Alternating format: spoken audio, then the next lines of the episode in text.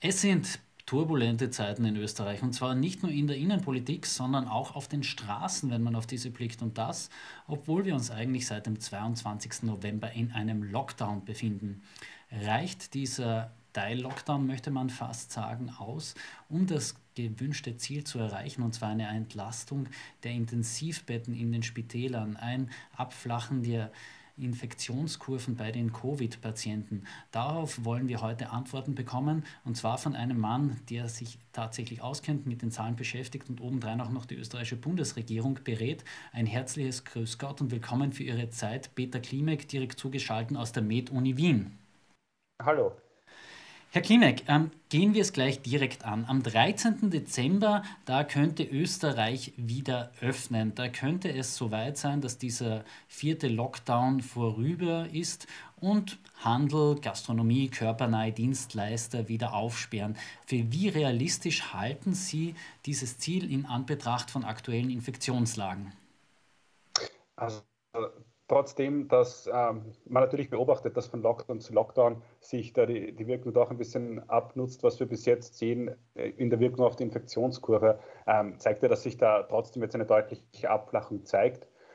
Und ähm, die Frage ist, wie stark wird diese Abflachung denn insgesamt ausfallen? Ähm, so ein, ein Zielwert, den man da vielleicht ansteuern könnte, wäre etwas, dass wir die täglichen Neuinfektionen im Bereich von, von äh, ein paar wenigen tausenden Neuinfektionen pro Tag bringen, ähnlich wie wir es im September hatten. Wenn wir unter diesem Wert sind, dann sollte sich nämlich auch auf, auf längere Sicht dann eine Entlastung auf den Intensivstationen ausgehen. Und das ist jetzt schon realistisch, dass wir in diese Größenordnungen kommen können mit diesem Lockdown. Und damit hat man dann natürlich auch Spielraum für etwaige Öffnungsschritte. Werfen wir einmal einen Blick auf ein Chart mit der 7-Tages-Inzidenz, wie sie sich bisweilen entwickelt hat, beziehungsweise auch wie die Prognose für die Zeit bis zum 8. Dezember aussieht. Man sieht hier bereits, mit dem Lockdown am 22. November wurde der Peak überschritten. Seither flacht es einigermaßen ab. Wie gesagt, der rote Bereich hier im rechten, in der rechten Bildhälfte, das ist die Prognose. Ist das in dieser Kurvenverlauf auch, Herr Klimek, ist der ausreichend, dass wir tatsächlich dann am 13. schon wieder was aufsperren können? Haben wir es dann geschafft, die Infektionswelle so weit zu brechen, dass wir uns wieder ein wenig Luft verschafft haben? Also diese Luft sollten wir uns damit verschafft haben. Es ist nur davon auszugehen, dass das unterschiedlich stark ausfallen wird in unterschiedlichen Bundesländern. Wir sehen, dass äh, einige Bundesländer schon früher begonnen haben abzuflachen und demnach jetzt auch schon eine deutlichere Reduktion äh, der Inzidenzen dort eingetreten ist. Andere Bundesländer, etwa Kärnten zum Beispiel, ähm, haben den, den vorläufigen Höhepunkte zuerst ja, wesentlich weniger Tagen erreicht und dort wird es auch zu einer, damit zu einer geringeren Entspannung kommen. Das heißt, Benennen wir die Zahlen einmal konkret. Kärnten hat mit heutigem Stand eine Inzidenz von 1325. In Österreich liegt der Schritt bei 829 und in der Steiermark bei 814. Wenn man sich das konkret anschaut, heißt es, die Steiermark wird am 13. Dezember wohl aufsperren können und Kärnten wird noch ein wenig länger im Lockdown verharren müssen. Kann man das so auf auf diesen Punkt bringen? Ähm, ja, also wir haben gesehen, dass das mitunter sich binnen weniger Wochen dann schnell ändern kann, wo welches Bundesland liegt. Ähm, da werden wir daher jetzt noch vorsichtig damit Ansagen zu machen, welches Bundesland, welche Region äh, wie stark öffnen wird können. Es wird sich in mehr und mehr Regionen sehen wir natürlich, dass der Trend in die richtige Richtung geht.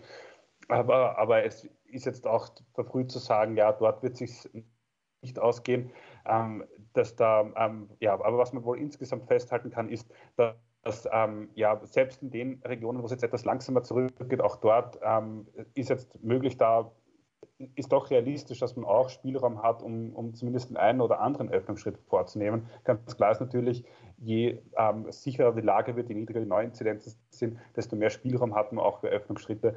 Und, und ähm, ja, wo, wo dann welche Region genau stehen wird, das kann sich von Woche zu Woche schnell ändern. Mhm. Sie sprechen jetzt sehr dezidiert nicht von einer Öffnung, also nicht von einem generellen Ende des Lockdowns, sondern von Öffnungsschritten, also peu à peu wieder aufmachen, was man grosso modo geschlossen hat am 22. November. Das heißt, man kann damit rechnen, der Weihnachtshandel, der darf sich freuen bis zum 24. Dezember hin. Da könnte es wahrscheinlich Öffnungsschritte geben. Umgekehrt aber in der Gastronomie und der Hotellerie, da wird man wohl noch zuwarten müssen. Ähm, also am Ende des Tages ist es eine politische Entscheidung. Was, was klar ist, ist, wenn wir ähm, jetzt so weitermachen, wie wir es im Sommer oder auch noch im äh, September getan haben, dann ja, ist die Wahrscheinlichkeit, dass wir bald wieder äh, steigende Zahlen haben, natürlich ähm, ja, schon ein bisschen größer.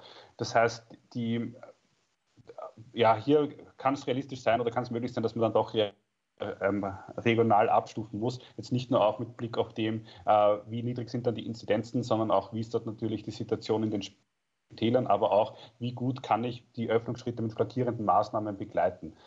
Ähm, wir wissen, dass sowohl Handel als auch Gastronomie, das sind alle Settings, da macht das da hält sich das Virus nicht ganz raus. Die, die, treiben bis zu einem gewissen Grad sowohl das Infektionsgeschehen mit an. Und von daher muss man dann, ähm, ja, ähm, die werden wir uns darauf einstellen müssen, dass wir zumindest ein, ein, ein bestimmtes Minimalmaßnahmenniveau über den ganzen Winter hinweg aufrechterhalten werden müssen. Also da denke ich etwa an die FFP2-Maske in Innenräumen, ähm, an ähm, die konsequentere Umsetzung von 2G oder 2G-Plus-Regeln. Und ähm, ja, darüber hinaus, ob man wird auch unrealistisch sein, dass wir in ganz Österreich dann in zwei Wochen schon über die Nachtgastronomie aufmachen werden können. Und da hat man dann ein bisschen Spielraum. Man kann ja etwa auch, ähm, ja, wenn es um die, an die Gastronomie geht, überlegen, ob man jetzt zum Beispiel eine frühere Sperrstunde macht, eine teilweise Öffnungen. Also da hat man schon etwas Gestaltungsspielraum, den man nutzen kann und wahrscheinlich auch nutzen wird müssen. Mhm. Der Gestaltungsspielraum wird ja vor allem von einer Angelegenheit beschränkt, die Auslastungskapazität der Intensivstationen. Wenn man jetzt da einen Blick auf das Chart wirft, wie es aktuell in den österreichischen Spitälern und Krankenhäusern aussieht, da sieht man auch, ähm, es wurde diese Grenze eingezogen von 33 Prozent. So viel Covid-Intensivpatienten kann man mehr oder weniger verkraften auf den Intensivstationen und den Krankenhäusern dieses Landes. Man ist sehr nah an diesen Wert herangeschrammt. Jetzt zeigt die Prognosekurve nach unten. Ähm, eingezeichnet ist ja aber auch eine Schwankungsbreite nach oben wie nach unten. Was gibt Ihnen jetzt auch zum Verständnis für die Leute, die uns zuschauen, die Sicherheit, dass es tatsächlich diese Abflachung geben könnte, vor allem mit Blick auf die neuen Virusvariante, ist hier nicht nur eine gewisse Unsicherheit drinnen, ob diese Kurve, wenngleich Infektionszahlen per se sinken, dennoch konstant bleiben könnte, vielleicht sogar trotzdem noch anwachsen könnte. Also nach allem, was wir bis jetzt in der Pandemie beobachtet haben, wenn es zu einer nachhaltigen Senkung der, der Inzidenz kommt und insbesondere natürlich auch unter den, unter, jetzt unter den älteren ungeimpften Bevölkerungsteilen, dann kommt es mit an Sicherheit grenzender Wahrscheinlichkeit mit einem Zeitverzug von dann circa zwei Wochen auch zu einem entsprechenden Abflachen auf den Intensivstationen.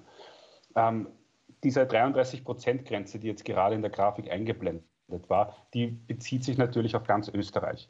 Das heißt, ähm, wir wissen natürlich auch, dass bestimmte Bundesländer sind weit über diese Grenze hinausgekommen, andere liegen noch deutlich darunter. Insbesondere in den Bundesländern, die jetzt über, ihre, über die verfügbare Kapazität gegangen sind. Also ähm, wir haben von den Triagesituationen aus Salzburg, aber auch aus, aus anderen Regionen gehört. Da kann es natürlich schon sein, wenn jetzt das eine oder andere Bett wieder frei wird, dann kann man jetzt vielleicht Patienten wieder aufnehmen, die man davor nicht aufgenommen hätte. Und das könnte dieses Abflachen etwas hinauszögern. Gleichzeitig hat man natürlich aber auch die Möglichkeit, Kapazitäten in anderen Teilen Österreichs zu verwenden. Hier die, die, die Patienten ähm, mehr, ja, mit Verlegungen von, von Salzburg nach Wien, wie es auch schon gekommen ist. Das heißt, da wird man jetzt auch mehr und mehr Spielraum bekommen. Klar ist aber auch dieses Niveau, auf das wir da am Ende der, des Prognosehorizonts ähm, abflachen.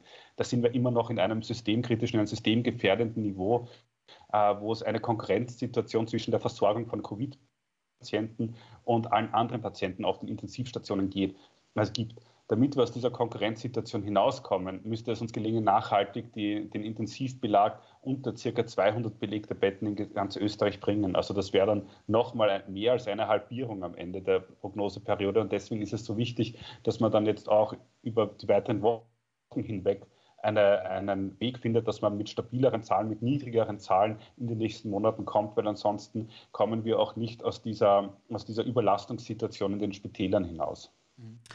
Wenden wir uns einmal jener Bevölkerungsgruppe zu, die aktuell die höchste Inzidenzzahl aufzuweisen hat, und zwar mit 2233. Das sind die schulpflichtigen Kinder im Alter von 5 bis 14 Jahren.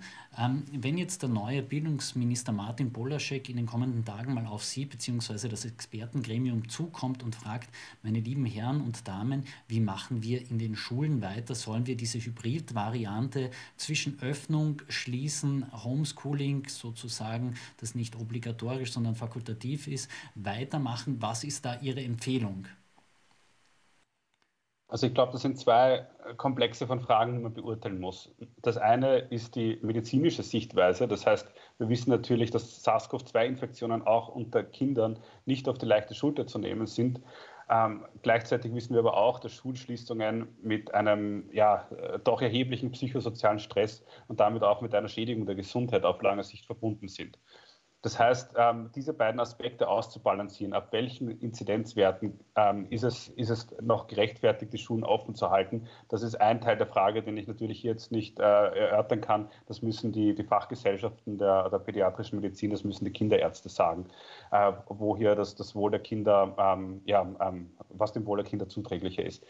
Die andere Sache ist, ähm, wie können wir die Schulen gegeben, dass das Virus zirkuliert, in der, in der Gesellschaft zu einem sichereren Ort machen. Und da hat man in den Schulen sicher einen Vorteil dadurch, dass man dort sowieso immer eine leichte Kontrollsituation hat, dass das einer der ersten Bereiche war, wo man das engmaschige Testen ausgerollt hat und wo man, wo aber auch klar sein muss, dass man auf mehrere Sicherheitsebenen setzt. Also das ist neben der, neben der Teststrategie, ähm, ist das etwa auch die, die FFP2-Maske, das Lüften und ähm, das konsequente ähm, Absondern und Isolieren von Fällen, wenn dann mal in, ähm, Cluster gefunden werden. Und mit dem hat man doch ein Instrumentarium wenn man das konsequent umsetzt, dann sollte man zumindest verhindern können, dass ähm, die Schulen, dass in den Schulen ähm, häufiger größere Aufbrüche auftreten und ähm, dass die Schulen einfach ein sicherer Ort sind. Umgekehrt, wenn man beobachtet, dass, dies, dass, dass, es immer mehr, immer größere Ausbrüche in den Schulen gibt, dann heißt das, dass diese Schutzebenen nicht greifen und dann muss man natürlich ähm, auch, auch, versuchen, dagegen ähm, ähm ja, äh, mit da entsprechend gegenzusteuern. Der nächste Aspekt ist, dass wir jetzt natürlich auch in, den, in der Altersgruppe der 5- bis 14-Jährigen eine Zulassung haben für die Impfstoffe. Das heißt, da haben wir jetzt auch noch eine Schutzebene mehr, die man einziehen kann, ähm, um die Schulen zu einem sicheren Ort zu machen. Und zu guter Letzt ähm, spiegeln die Schulen natürlich auch immer bis zu einem gewissen Grad die, ähm, das Infektionsgeschehen der gesamten Bevölkerung wider. Das heißt, wenn wir jetzt sehen, dass die Infektionszahlen zurückgehen insgesamt, dann heißt das auch, dass es weniger Einträge in den Schulen gibt, dass es weniger Clusterbildungen in den Schulen gibt und das macht die Schulen dann auch nochmal zu einem sicheren Ort. Und das ist mit ein Grund, weswegen äh, wir danach trachten sollten, jetzt auch über den Lockdown hinaus die, die Infektionszahlen äh, zu kontrollieren und auf einem niedrigeren Niveau zu halten, nämlich damit schützen wir auch die Schulen. Mhm. Ihr Kollege Niki Popper hat heute errechnet, dass rund 71 Prozent der österreichischen Bevölkerung bereits eine Grundimmunisierung gegen SARS-CoV-2 hätten. Einerseits bedingt durch vorangegangene und durchstandene Erkrankungen, beziehungsweise natürlich auch durch die Impfungen. Ähm, auf der Zeitleiste gesprochen hieß es ja immer, wenn wir die 80 Prozent Impfquote erreicht haben, dann haben wir so etwas wie eine Herdenimmunität in Österreich erreicht. Ist das noch immer ein realistisches Ziel oder muss man das auch in Entwicklung der Pandemie über den Haufen werfen und diese Prozentsatz nach oben schrauben? Oder kann man von so etwas wie Herdenimmunität in Anbetracht von möglichen Variationen des Viruses gar nicht mehr sprechen? Also ähm, ich denke, dass das Konzept der Herdenimmunität, das ist so ein, ein, ein theoretisches Konstrukt, das für manche, manche Modelle ähm, ja, so eine Relevanz hat. Aber wir sehen ja auch, tatsächlich in der Realität hat das, äh, sagt das ziemlich wenig darüber aus. Äh, also ist jetzt nicht anzunehmen, dass es so etwas da tatsächlich gibt. Es gibt natürlich einen Effekt der ähm, höheren, von höheren Impfraten, von ähm, einer höheren Anzahl der Genesungen auf die Infektionsdynamik. Und natürlich ist da auch, ähm, ähm, gilt da auch, je mehr Leute geimpft sind, desto niedriger ist die Zirkulation des Virus und desto weniger schwere Verläufe beobachtet man. Aber ähm, ich denke, am plakativsten kann man es am Beispiel von Großbritannien zeigen. Die haben ein sehr gutes Monitoring etabliert, um zu beobachten, wie viele Leute sind in der Bevölkerung insgesamt bis jetzt, ähm, haben Kontakt mit, den, mit dem Virus gehabt oder wurden geimpft. und die sind etwa seit ähm, Anfang Juni ähm, sind auf einem Niveau unterwegs, wo, wo ähm, entsprechende Antikörper in mehr als 90 Prozent der Bevölkerung gefunden worden sind. Also sprich, ähm, wenn es so etwas wie die Herdenimmunität gibt, dann ist Großbritannien schon seit mehreren, mehreren Monaten dort. Natürlich sehen wir auch, dass das Virus dort weiter zirkuliert, ähm, äh, auch bei vergleichsweise höheren Infektionszahlen. Aber was dort nicht mehr passiert ist, dass es solche Phasen gibt, wie wir es im Oktober hatten, wo dann ähm, beginnt über einen längeren Zeitraum hinweg ähm, die, die, die Fallausbreitung quasi exponentiell zuzunehmen. Das heißt, das Wachstum ist dann moderierter und vor allem es treten auch vergleichsweise weniger schwere Verläufe auf. Das beobachten wir auch in Ländern wie in Portugal oder in Dänemark. Auch dort gibt es Fallanstiege, nur die kommen wesentlich schaumgebremster auf den Intensivstationen an. Und vielleicht ist das, wie man sich so eine Herdenimmunität vorstellen kann. Es ist nicht so, dass diese Infektionswellen dann verschwinden, dass sich das Virus nicht mehr ausbreiten kann. Nein, die, ähm, es wird, das Virus wird auf die absehbare Zeit hinweg weiter zirkulieren. Aber diese Infektionswellen stellen dann sozusagen keine, kein, kein Systemrisiko mehr dar oder können nicht mehr so schnell oder nicht mehr so leicht unser Gesundheitssystem überlasten. Äh, letzte Frage. Vor gut einem Jahr ist die österreichische Bundesregierung dazu hergegangen und hat aus einem Lockdown eine Art Weihnachtsruhe gemacht, um sozusagen noch einmal Kontaktbeschränkungen einzuführen, das Infektionsgeschehen ein wenig zu drosseln. Ähm, halten Sie es heuer wieder für möglich, dass es so eine Weihnachtsruhe geben wird, beziehungsweise umgekehrt gefragt, was kann man als Einzelner dazu beitragen, um so etwas zu vermeiden? Ähm, also für alle Aussagen sagen, was für Maßnahmen notwendig sein werden in den nächsten Wochen und Monaten, müssen wir zum einen erstmal abwarten, dass wir diese neue Variante, die Omikron-Variante, genauer einschätzen können. Also nachdem es jetzt schon die ersten Fälle in, in Österreich gibt, ähm, kann es jetzt schon sein, dass gegen, äh, gegen Anfang nächstes Jahres das auch tatsächlich aufschlägt in den Gesamtinfektionszahlen, wenn hier die pessimistischen Annahmen dazu dann zutreffen, wie stärker oder wie leichter übertragbar diese neue Variante ist. Ähm, Ansonsten, wir, haben, wir beobachten etwa in, in, Portugal gerade, dort hatten wir auch bereits so etwas wie eine Weihnachtsruhe, einen Weihnachtslockdown angekündigt, sozusagen als Präventionsmaßnahme. Weil dort ist gesagt worden, okay, wenn wir das, wenn wir das planbarer machen, dann können wir jetzt diese, diese Zeit nutzen, wo, wo das gesellschaftliche Leben sowieso ähm, ein bisschen stiller geht als sonst, um dann mit ein, aus einer sichereren Ausgangsposition in die zweite Hälfte des Winters zu gehen. Das äh, ist natürlich ein, ein, ja, ein, ein, sozusagen dieser, diese Art des Wellenbrecher-Lockdowns ist natürlich auch etwas, was, was Sinn haben kann, um dann, da, dann spanische Überreaktionen ähm, dann später nicht, äh, ja, nicht mehr notwendig zu haben. Äh, was können wir selber tun, um, um zu verhindern, dass wir da in erneuten schnelle Fallanstiege kommen?